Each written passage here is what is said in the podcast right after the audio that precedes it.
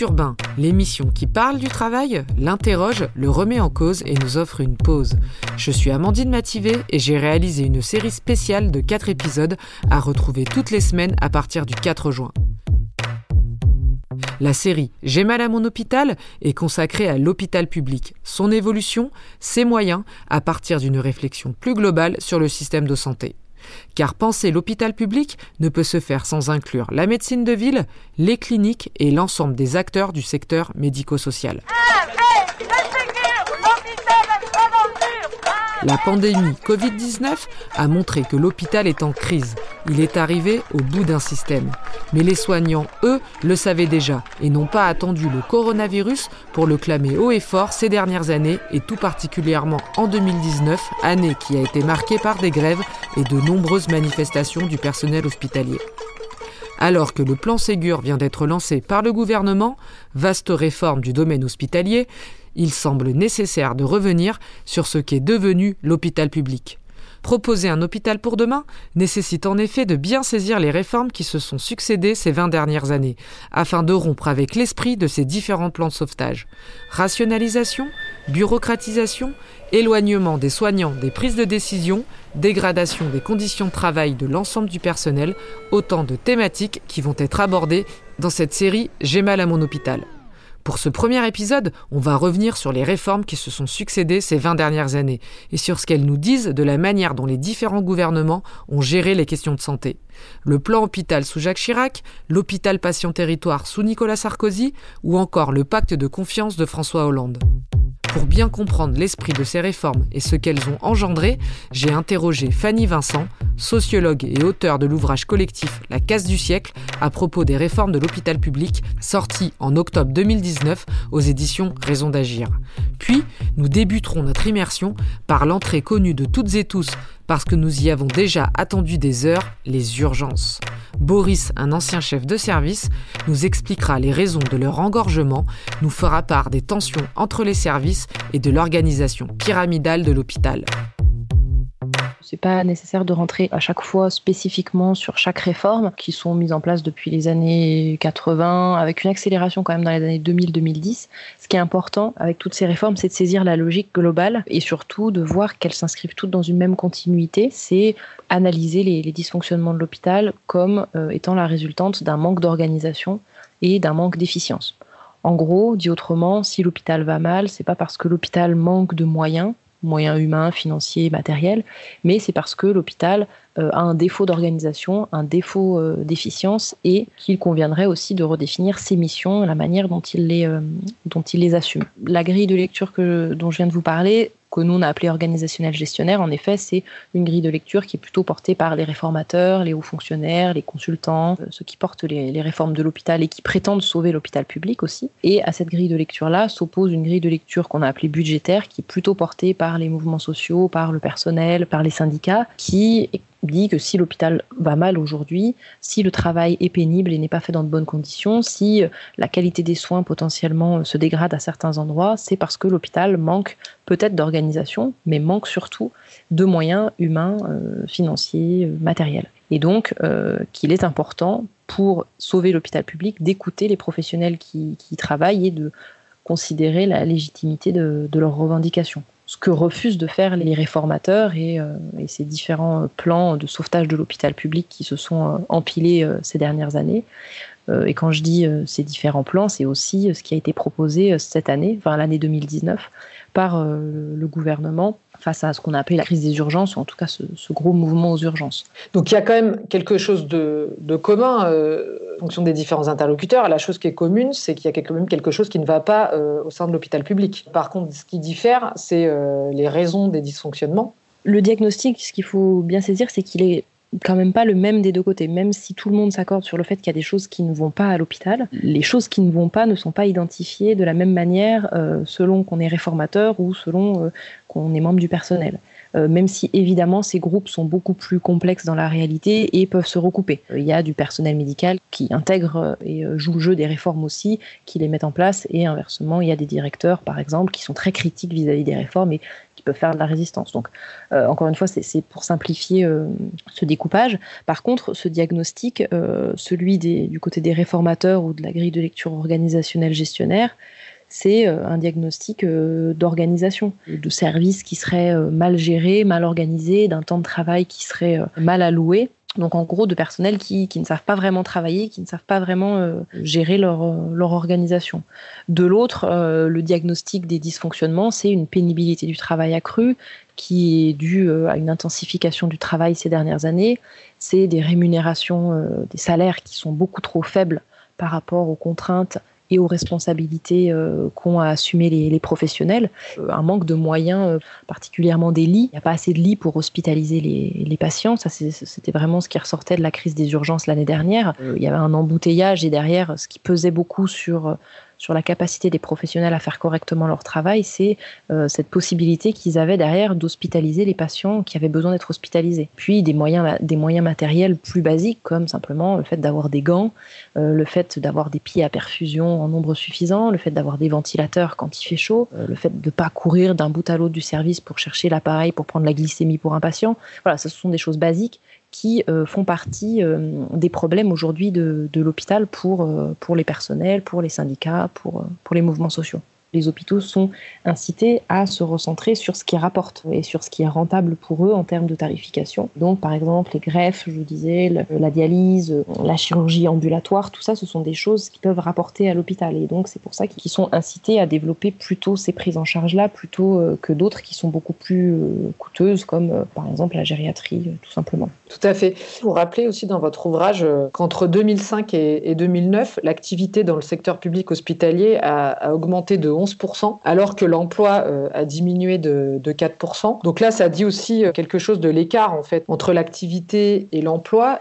Donc, en référence à un article qu'a écrit Pierre-Louis Bras, donc, qui est ancien, enfin, qui est un haut fonctionnaire qui est passé par différents cabinets. Dans un article qu'il a publié l'année dernière, il dit que sur les dix dernières années, donc de 2000 à 2017, la productivité du travail a augmenté de 14%, productivité des soins, quand les effectifs, eux, augmentaient de seulement 2%. Euh, en 20 ans, il y a 100 000 lits d'hospitalisation à temps complète qui ont été supprimés euh, dans les hôpitaux publics. Ou si on veut prendre euh, de 2003 à 2017, ça fait 69 000 lits en moins. Et juste en 2018, c'est environ 4 200 lits en moins, donc 1% des capacités d'hospitalisation. Donc on voit euh, comme ça depuis une vingtaine d'années une diminution des capacités d'hospitalisation à temps complète, quand d'un autre côté, il faut le dire, il y a une augmentation des euh, capacités d'hospitalisation à temps partiel, c'est-à-dire des lits dans lesquels les patients rentrent le matin et sortent le soir. C'est ce qui correspond à l'ambulatoire. Et ce qu'il faut dire par rapport à cette euh, baisse des capacités d'hospitalisation, c'est que d'un autre côté, euh, la population française et les besoins de santé de la population ne font qu'augmenter. Donc c'est quelque chose qui va un peu à contre-courant de, ces tendances-là. Et quand je dis augmentation des besoins de santé, c'est euh, lié à l'émergence et à la multiplication des maladies chroniques, à la dégradation des conditions dans lesquelles on vit, conditions de travail, des conditions environnementales, du logement, des transports, toute la santé pensée au, sens large, et au vieillissement de la population. Sur le nombre de passages aux urgences, on est passé de 10 millions à 20 millions de passages aux urgences euh, sur ces 20 dernières années. Donc ça, ce sont des chiffres assez parlants euh, qu'il faut mettre aussi en regard de l'explosion de la pauvreté et euh, l'état de déliquescence d'un certain nombre de, structures, par exemple de prise en charge des exilés ou des personnes qui sont à la rue. Tout ça, ce sont des, catégories de population qui se retrouvent souvent aux urgences parce qu'elles elles n'ont pas d'autre lieu où aller. Donc c'est pas juste l'activité de l'hôpital en soi qu'augmente, c'est aussi parce que à côté il y a des fonctions essentielles de l'État qui ne sont pas euh,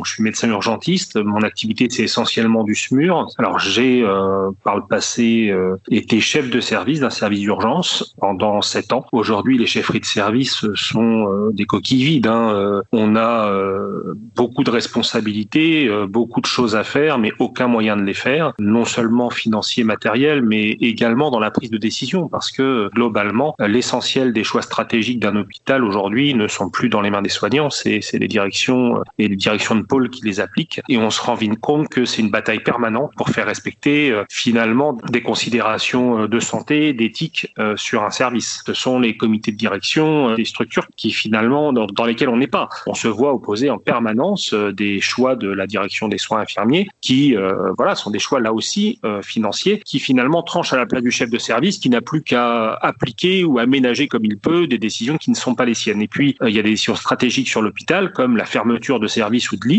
qui ont un impact immédiat sur la façon dont on travaille aux urgences et sur lesquels on n'a jamais un mot à dire. Enfin, on le dit quand même, mais c'est comme si on pissait dans un violon, puisque de toute façon, les décisions se prennent quand même. Et est-ce que justement, vous pouvez euh, un peu plus expliquer euh, en quoi euh, la fermeture de, services ou, ou de lits ont, ont, un impact en fait sur les urgences?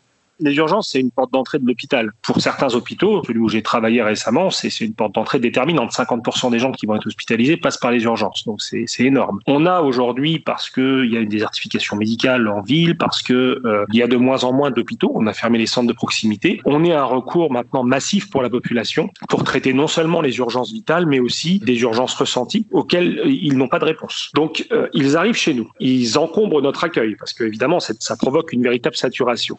On a mis pour ça en place des logiques de tri à l'accueil qui prennent les urgences vitales en premier, les patients moins graves en second ou qui font un circuit rapide euh, qui va être finalement une consultation de médecine générale. Tout ça, c'est l'encombrement de l'accueil, c'est euh, une vraie problématique, mais qui finalement n'est pas la plus inquiétante. Ce qui est inquiétant, c'est l'encombrement même des urgences, c'est-à-dire des gens qui sont notre cœur de métier, les urgences vitales ou les urgences euh, relatives mais importantes, médicales, que nous devons hospitaliser. Et ces patients continuent à arriver dans une proportion qui est relativement stable. Elle a augmenté euh, de façon euh, proportionnelle à la population, mais euh, on a en gros toujours à peu près le même nombre d'urgences à hospitaliser. Dans les périodes, 20 à 25 des patients qui viennent aux urgences vont être hospitalisés. Les autres ressortent. Quand je dis 20 à 25 des, des patients, ça veut dire qu'on a 130 passages jour, donc qu'il faut qu'on hospitalise une trentaine de personnes par jour. Donc si tous les jours, j'ai une disponibilité, une trentaine de lits dans le dans l'hôpital où je travaille, il n'y a pas de problème. Sauf que c'est pas la réalité. J'ai régulièrement zéro lit le matin quand on commence à prendre en charge les patients sur une nouvelle journée. Euh, ça se décante dans la journée avec quelques sorties, mais euh, malheureusement jamais le nombre qu'il faut,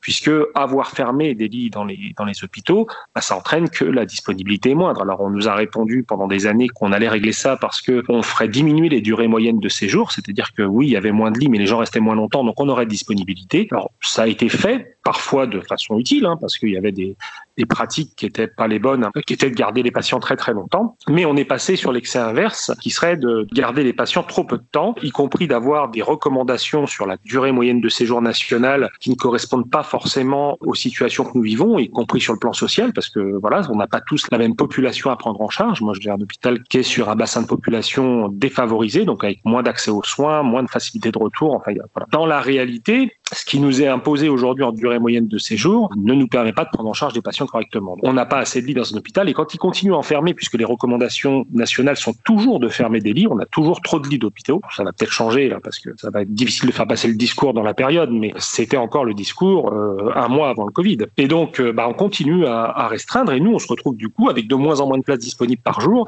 et donc de plus en plus de patients que nous gardons dans les urgences et que nous traitons dans les urgences, que finalement nous hospitalisons dans les urgences. C'est-à-dire qu'on recrée un véritable service d'hospitalisation au sein d'un service d'urgence. C'est ni sécurisant parce que la qualité n'est évidemment pas la même. Hein. On n'a pas des chambres, des lits, euh, des procédures d'hospitalisation euh, d'un service. Et en plus, on n'a pas non plus euh, le personnel. On n'est pas dimensionné pour faire ça. Donc c'est du travail supplémentaire qui est rajouté non seulement aux médecins mais surtout aux paramédicaux puisque bah, c'est il faut emmener les gens aux toilettes, c'est pas prévu nourrir, euh, les changer si euh, ils sont euh, pas capables de le faire. Enfin voilà, il y a, en gros il y a le nursing traditionnel, plus la distribution des médicaments pour les infirmières, alors que elles sont censées faire des prélèvements, mettre des traitements d'urgence. Elles font aussi la distribution pour les patients hospitalisés, la réévaluation pour les médecins. Bref, on a là créé un espèce d'hôpital dans l'hôpital de moindre qualité que des services d'hospitalisation. Donc, on, on, se retrouve à avoir créé un service d'urgence sur lequel on a mis une pression extrêmement forte, qui invite les médecins à faire sortir ces patients hospitalisés dans les couloirs plus rapidement, à finalement euh, euh, sélectionner les patients, ceux qu'on va devoir garder hospitalisés, on va finalement les hospitaliser au bout de 24-48 heures, mais on va sortir tout un tas de patients sur lesquels on va faire des traitements de première intention et puis poursuivre à l'extérieur. Mettre la pression sur les services d'urgence, c'est aussi une façon de diminuer le nombre d'hospitalisations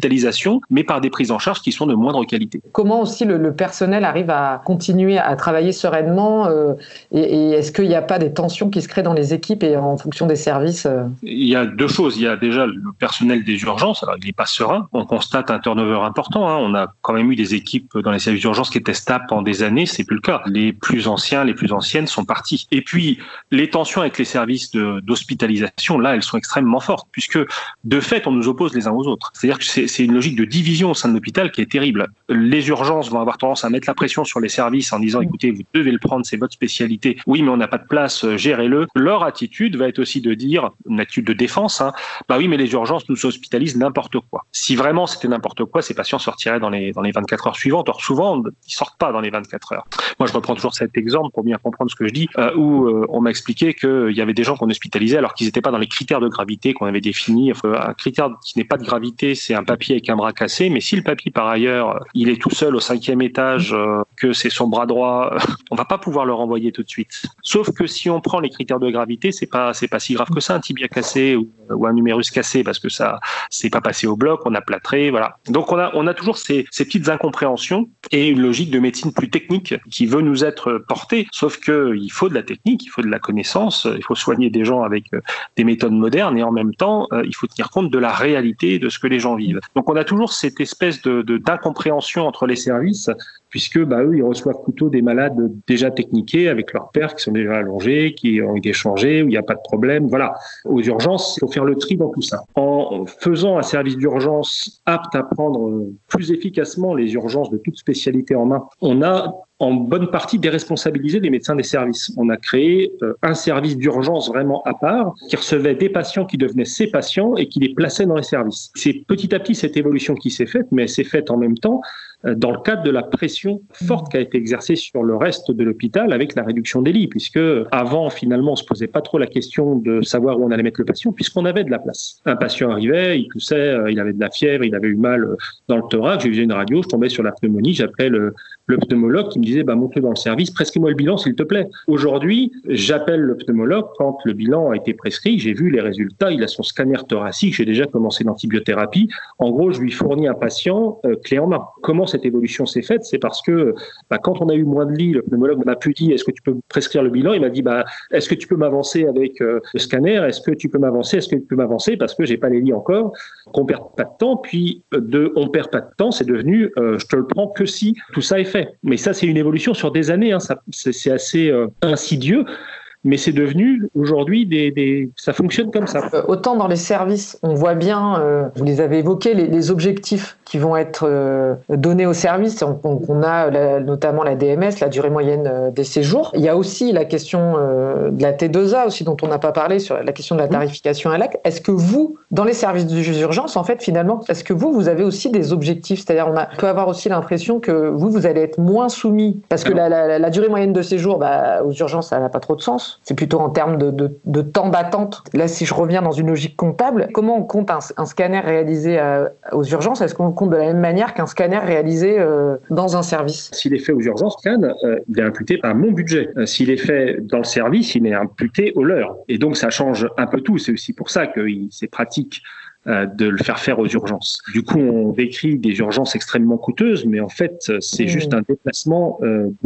des sommes. Hein. C'est une situation qui est compliquée. Je vais essayer de la résumer. On, on a essayé de nous appliquer des objectifs comme on l'a fait au, au, service. Les services ont été mis sous pression financière avec la tarification à l'activité, et on leur a dit vous perdrez des moyens si vous remplissez pas les objectifs. Aux urgences, c'est plus complexe. En fait, ça se fait quand même de façon beaucoup plus insidieuse, mais avec une forte résistance de la part des services d'urgence. Alors, on a tenté de nous impliquer dans euh, les contrats d'objectifs et de moyens en disant voilà, vous aurez tel moyen. Alors, ouais, très bien, mais enfin, nous, il n'y a pas de limite puisque les patients, ils arrivent quand même. Quoi qu'il arrive, on va devoir les prendre en charge. Donc, euh, on n'a pas un service fini, on a un service mmh. ouvert. Ils se battent pour le codage aux urgences parce que ça fait des sous. Ils se battent pour qu'on code euh, des séjours sur des patients qui sont hospitalisés dans les urgences. Alors, il y a une circulaire. de la Sécu qui s'appelle la circulaire frontière, qui, sur décision médicale, quand certains critères sont retenus pour le patient, euh, on peut compter un séjour au sein même des urgences. Ça a l'air de rien, mais comme un séjour c'est 500 euh, euros et que potentiellement on garde une vingtaine de patients par jour aux urgences, euh, à la fin de l'année, ça fait des sommes considérables, en millions d'euros. Il faut bien mesurer ce que c'est ces enjeux pour les hôpitaux à nous faire finalement codifier des patients qui sont au sein des urgences. Et nous, le danger de le faire, c'est qu'on nous dit, bah oui, ça vous rapportera des sous, bah oui, mais surtout on fige une situation qui fait qu'on devient un service d'hospitalisation dans des conditions euh, tout à fait affreuses. Il y a eu après le temps d'attente aux urgences, en nous expliquant que il fallait le réduire, que finalement on était très délétère à la population, ce qui est vrai d'ailleurs, hein, c'est pénible d'attendre des heures dans le service d'urgence. On nous a mis en place les circuits courts. Alors à chaque fois, il y a, ce qui est compliqué, c'est qu'à chaque fois, ça correspond à quelque chose de juste et en même temps un vrai danger. Le circuit court, c'est juste parce qu'il y a des gens qui n'ont pas accès à des médecins traitants qui viennent aux urgences. On peut les voir très rapidement et les laisser partir. Une angine, il n'y a pas besoin de l'installer dans, un, dans, un, dans une salle pour l'examiner euh, sur un brancard. On peut le voir dans une salle de consultation euh, de médecine de ville. Euh, sauf que quand on met en place ce type de circuit, outre le fait qu'on risque de créer un appel d'air, euh, on a surtout de plus en plus une pression du personnel paramédical débordé par le, le, nombre de personnes au sein des urgences pour voir les gens en circuit court. Et on finit par, on finit par voir des gens qu'on aurait spontanément installés, bilantés dans un service d'urgence en circuit de médecine générale et à les faire sortir avec des examens à faire. C'est-à-dire que on prend finalement des risques dans la façon de faire. C'est tout comme on prend des risques en hospitalisant des gens dans les urgences. Ils ont réussi à nous faire voir des patients plus rapidement, mais de façon euh, moins qualitative. On nous dit vous prescrivez trop d'examens. Il faut bien mesurer que plus un service d'urgence est débordé, plus il prescrit d'examens. Parce qu'en fait, le médecin qui doit avoir 18 patients en même temps, comme il est plus sûr de lui parce que c'est voilà, c'est pas gérable, la charge mentale est extrêmement forte quand il y a autant de patients, bah, il va s'assurer euh, de pas faire de bêtises en, en s'appuyant beaucoup plus sur l'examen paramédical que sur sa clinique qu'il a moins le temps de, de bien faire. Et donc, euh, on a vu une inflation des examens injustifiée. Et sur le plan médical, si on prend chaque dossier, si on regarde pas le contexte, on se dit bah oui là il abuse. Nos organisations de toute façon sont mises en échec par le manque de moyens. C'est aussi une réalité. Euh, on peut pas séparer les deux en fait. C'est pas qu'il n'y ait pas de problème organisationnel et on a beaucoup travaillé euh, quand on a reconstruit les urgences euh, il y a, a 15-20 ans, là, quand on a, on a dit on veut faire un service d'urgence avec des spécialistes de médecine d'urgence, la réflexion organisationnelle a été extrêmement forte. C'est vraiment une intrication permanente entre les moyens et l'organisation. Et on adapte nos organisations à la pénurie. C'est aussi une réalité. Les gens qui expliquent que c'est des problèmes organisationnels ne comprennent pas ce qu'on fait, ne comprennent pas mmh. comment Euh, simplement, ils ont leur manuel euh, d'organisation qui leur est tombé euh, depuis l'ENA en passant par Surspo, euh, leur explique comment on gère un service d'urgence, mais ils sont ils sont en dehors de la réalité. Moi, par contre, c'est des gens qui sont extrêmement forts pour opposer les équipes les unes aux autres et puis renvoyer la responsabilité aux gens de terrain. J'ai mal à mon hôpital, c'est terminé pour cette semaine. On se retrouve le 11 juin pour le second épisode où nous monterons dans les services afin d'être au plus près de l'organisation, de la gestion des lits et du personnel avec deux témoignages de cadres de santé. D'ici là, sortez couverts, protégez-vous en pensant au code du travail. Et n'oubliez pas que...